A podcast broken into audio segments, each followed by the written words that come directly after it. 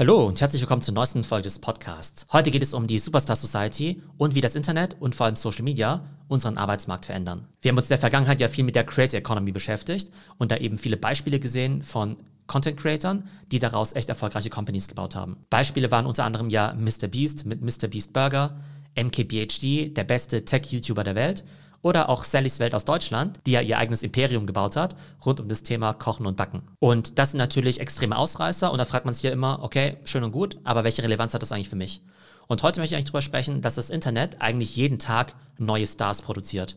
Vielleicht nicht Megastars, vielleicht nicht nur Mega-Influencer, aber durchaus eben Stars in ihrer eigenen Nische. Und wir wollen eben lernen, was das eigentlich für uns bedeutet. Lasst uns erstmal drüber nachdenken, was eigentlich ein normaler Job ist. Ein normaler Job ist ja zum Beispiel, ich lebe in München, habe dort eben einen Arbeitgeber, arbeite in der Regel auch nur für einen Arbeitgeber, wenn ich nicht zufällig selbstständig bin, dann ist ja sozusagen ja mein Wirkungskreis ja relativ eingeschränkt. Das heißt, wenn ich in München lebe, kann ich in der Regel eben nur für irgendeinen Arbeitgeber arbeiten, der vielleicht in einem Umkreis von 50 Kilometern dort ist. Ich muss natürlich das Glück haben, dass mein Skillset dort nachgefragt wird. Wenn es eben der Fall ist, dann bekomme ich da eben Gehalt X. Wenn ich eben guten Skillset habe, dann kann ich damit natürlich auch viel verdienen, aber meine Upside ist natürlich irgendwo gedeckelt. Jetzt kommt aber das Internet und dadurch ergeben sich eben ganz neue Möglichkeiten, sich selbst zu skalieren. Fangen wir erstmal mit dem Thema Remote Work an. Remote Work ist jetzt ja spätestens seit Corona extrem anerkannt und dann ist ja die Frage, Frage, Mensch, warum sollte ich eigentlich nur einen Arbeitgeber haben, wenn ich doch weltweit Arbeitgeber haben könnte? Nehmen wir mal an, ich bin ein extrem guter Programmierer, dann bin ich vielleicht bei einer Company gar nicht Fulltime ausgelastet, dann könnte ich ja theoretisch auch für zwei oder drei Companies Parttime arbeiten. Ich könnte natürlich auch als Freelancer arbeiten und einfach weltweit Aufträge akzeptieren. Und der Vorteil ist natürlich, dass das Internet es mir erleichtert, neue Kunden zu finden Ne, das war in der Vergangenheit ja viel, viel schwieriger. Und jetzt ist es eben deutlich einfacher durch die ganzen Plattformen, die es da gibt. Und gleichzeitig ist es ja so, dass ich dadurch viel ortsunabhängiger bin. Denn es kann ja sein, dass ich jetzt vielleicht nicht in München lebe, sondern in irgendeinem kleinen Dorf. Und da ist vielleicht die Nachfrage nach irgendwelchen Programmierexperten oder IT-Spezialisten relativ überschaubar. Das heißt, wenn ich jetzt an diesem Standort bleiben wollte, dann gäbe es eigentlich gar keine Nachfrage nach meinem Skillset. In der digitalen Welt gibt es eben theoretisch überall Nachfrage. Ich könnte jetzt eben auf einer Insel leben oder in den Bergen und könnte jetzt eben hunderte von Kunden haben als Freelancer, als Agentur oder eben auch als normaler Arbeitnehmer für mehrere Companies gleichzeitig arbeiten. Also auf jeden Fall schon mal eine Art der Skalierung. Und anstatt dass ich jetzt eben vor Ort vielleicht bei meinem lokalen Arbeitgeber 40.000 Euro verdiene, kann ich vielleicht für viele gleichzeitig arbeiten und dann eben auch ein Vielfaches verdienen.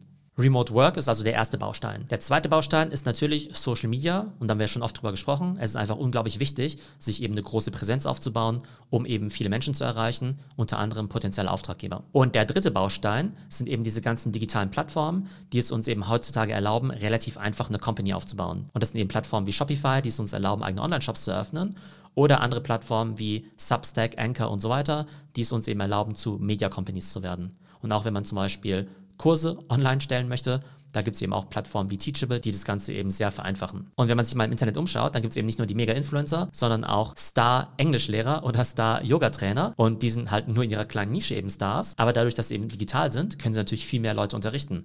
Das heißt, anstatt dass ich ein Englischlehrer bin und jetzt bei einer Schule angestellt bin, wo ich dann vielleicht einen Betrag X verdiene und oftmals ist das Gehalt ja nicht so groß, kann ich jetzt einfach übers Internet ganz vielen Leuten global eben Englisch beibringen oder eben Yoga beibringen. Und es gibt eben einfach Englischlehrer und Yogatrainer, die Millionen verdienen. Und ich glaube, das Spannende ist jetzt eben, dass die Besten in ihrem Fach sich eben dadurch hebeln können, dass sie eben online ihre Dienstleistungen anbieten. In der Vergangenheit war es ja so, wenn ich jetzt eben der beste, weiß nicht, Marketing-Experte bin, dann gehe ich vielleicht zur besten Firma und verdiene dadurch vielleicht 20% mehr oder 50% mehr als bei irgendeiner anderen Firma. Aber wenn ich jetzt eben online arbeite und eben selbst diese globalen Kunden bedienen kann, dann werden eben die besten Leute ihres Faches eben nicht das Doppelte vom Durchschnitt verdienen, sondern vielleicht sogar das Hundertfache. Nehmen wir mal an, ein normaler Englischlehrer würde 50.000 verdienen, um es einfach zu halten. Dann gibt es eben welche, die halt 5 Millionen verdienen, also wirklich das Hundertfache, anstatt dass sie jetzt irgendwie 60.000 oder 75.000 oder was verdienen. Und ich glaube, da muss man einfach mal drüber nachdenken, welche Möglichkeiten gibt es, um mein eigenes Skillset eben noch weiter zu hebeln. Und wie gesagt, in der Vergangenheit war das eben einfach nur, ich gehe vielleicht in den nächstgrößeren Ort, ich gehe in eine größere Stadt,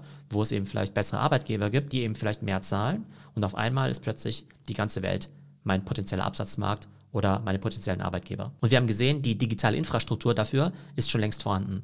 Einerseits eben Remote Work und dann eben digitale Plattformen, die es uns erlauben, unsere eigenen Businesses zu starten. Aber damit die Leute zu uns kommen, müssen die uns natürlich erstmal kennen. Und dafür ist natürlich total wichtig, Online-Reputation und Reichweite. Und aus meiner Sicht ist das die wichtigste Currency des 21. Jahrhunderts, zumindest für die nächsten zig Jahre. Und das Spannende ist eben, dass man jetzt beobachten kann, dass selbst Leute, die schon total viel Geld haben, also irgendwelche Milliardäre, jetzt gerade dabei sind, ihre YouTube-Channel aufzubauen, weil sie eben sagen, hey, diese Art von Reichweite oder Social Currency Online-Reputation ist für mich total wichtig für die Zukunft, damit ich in Zukunft eben auch noch einen Job habe, damit ich in Zukunft eben auch noch coole Deals machen kann. Und ich denke, wenn selbst Venture Capitalisten oder Milliardäre so denken, sollte jeder von uns zumindest mal drüber nachdenken, Mensch, wie steht es eigentlich um meine digitale Präsenz?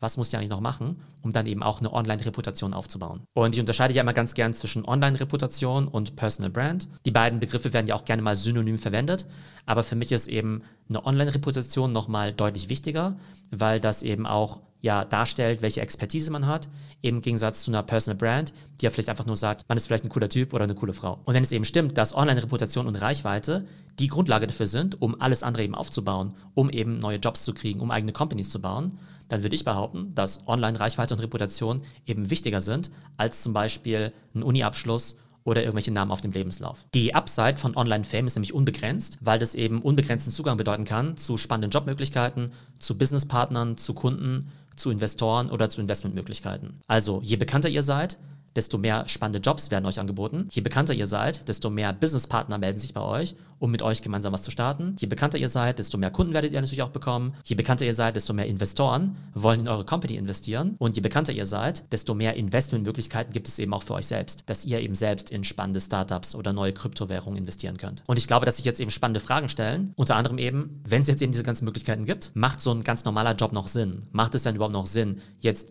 nur in München zu arbeiten und nur für einen Münchner Arbeitgeber zu arbeiten? Oder sollten wir versuchen, uns zu digitalisieren und einen nationalen oder sogar internationalen Markt zu bedienen. Sollte jetzt jeder von uns versuchen, ein Star zu werden, entweder ein Mega-Influencer oder eben einfach nur in seiner eigenen Nische eben ein Thought Leader zu werden. Aber um diese ganzen digitalen Fähigkeiten perfekt auszunutzen und eben auch diese Online-Reputation aufzubauen, braucht man natürlich auch viel Zeit. Und dann ist eben auch die Frage, muss ich mich jetzt eben mehr auf diese Online-Skills konzentrieren?